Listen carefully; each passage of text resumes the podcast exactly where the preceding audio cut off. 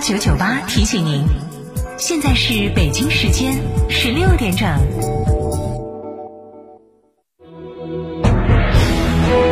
成都的声音，FM 九九点八，成都电台新闻广播。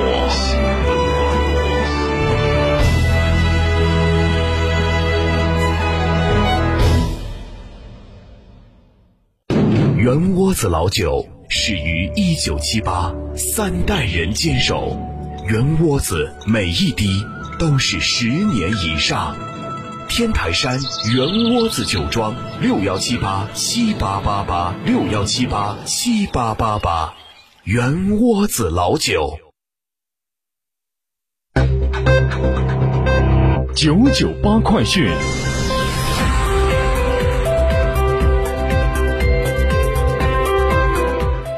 北京时间的十六点零一分，这里是成都新闻广播 FM 九十九点八，我们来看这时段的九九八快讯。首先来看国内消息。国家卫健委人事司副司长段勇今天在国务院联防联控机制新闻发布会上表示，中央应对新冠肺炎疫情工作领导小组印发通知，从薪酬待遇、工工伤认定、职称评职称评聘、工生活保障、轮休。轮换休整、心理调试等十个方面出台了措施，进一步保护、关爱、爱护医务人员。目前，全国已经有二十多个省份出台了具体落实的相关文件。那下一步，国家卫健委将积极推动各地建立保护、关心、爱护医务人员的长效机制，营造尊医重卫的良好氛围。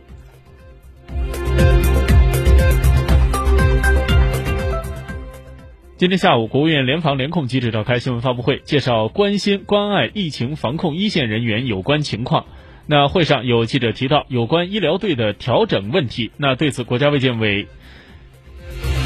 对此国家卫生健康委医政医管局监察专员郭艳红表示，当前全力以赴救治患者的生命，尽最大努力提高治愈率，仍然是我们的当务之急和重中之重。他表示。所有的医疗队的力量一定要全力以赴来支撑患者的救治工作，发挥好高水平的医疗团队在重症救治方案优化和病例会诊等方面的作用，为尽可能提高治愈率、最大限度的挽救患者生命发挥好医疗队的作用。应该说，不获全胜，绝不收兵。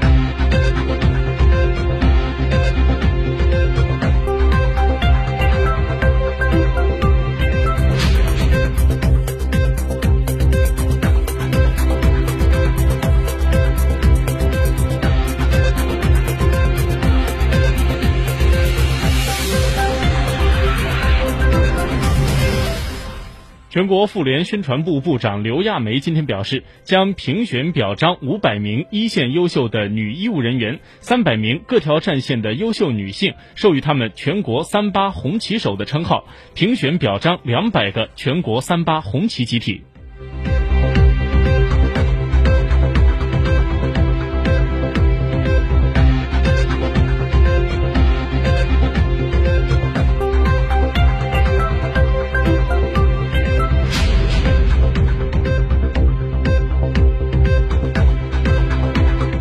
今天下午，国务院联防联控机制召开新闻发布会，介绍关心关爱疫情防控一线人员有关情况。会上，国家卫健委医政医管局监察专员郭艳红表示，在武汉有感染控制的专家团队，其中一项就是在每一支医疗队伍进入到工作岗位之前，专门对他们进行感染控制和防护工作的培训。那截至目前，四点二万人的医疗队无一人感染。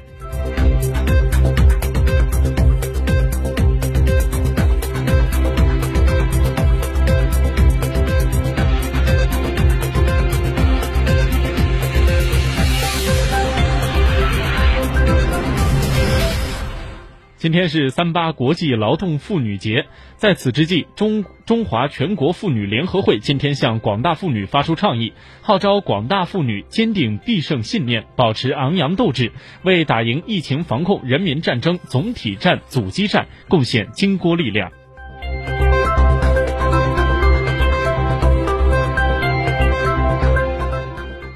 接下来，把目光转向国际方面。北京时间三月八号，记者从斯坦福大学官网了解到，受到了加利福尼亚州新冠病毒疫情影响，位于旧金山湾区南部圣克拉拉县的斯坦福大学将在三月九号取消面授课堂，冬季学期剩余两周的课程将改为在线授课。斯坦福大学学生向记者证实了这一消息，称收到了来自学校发来的取消面授课堂的邮件通知。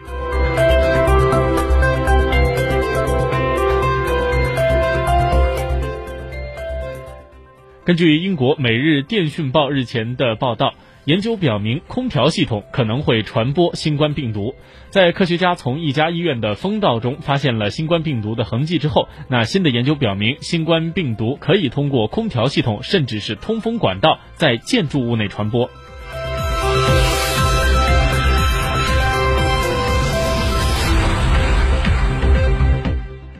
根据欧联通讯社的报道，为了应对持续恶化的新冠肺炎疫情，意大利内政部将紧急征调务警务人员赴疫情的红色隔离区维持秩序和执行隔离任务。内政部日前建议，部分的警察局移民办公室可以根据警力调配情况暂停办理移民的相关拘留手续。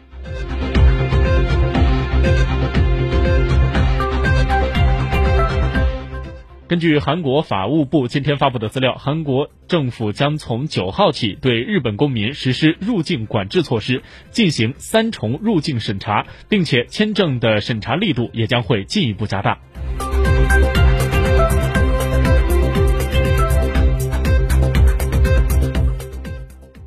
根据韩联社的消息，韩国中央防疫对策本部本部长郑银静今天在记者会上表示，韩国感染新型冠状病毒确诊病例中，百分之七十九点四属于是集体感染。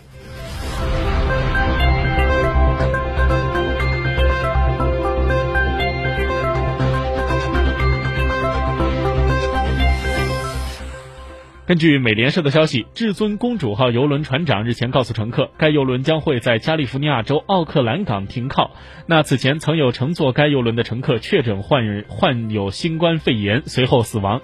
至尊公主号本应在五号靠港旧金山，但加州的官方要求游轮延迟航程，等待疫情的排查。那相比之前的游轮案例，至尊公主号的情况更为复杂。这艘游轮从旧金山出发，上个月二十一号在结束了墨西哥之行后返美，很快又在旧金山接上了新一批的乘客。而上一批乘客中仍然有六十二人留在船上，与新一批乘客又踏上了为期十五天的夏威夷之旅。那换句话说，因疫情排查不及时，至尊公主号接连造就了两批高危人群。经官方证实，游轮从夏威夷返航时，船上已经出现了二十一例疑似病例，包括十一名乘客和十名船员。那此前六十二名续期乘客也被隔离在各自的房间，另外有一名重症患者已在夏威夷接受紧急治疗，经检测并非新冠肺炎。舆论担心。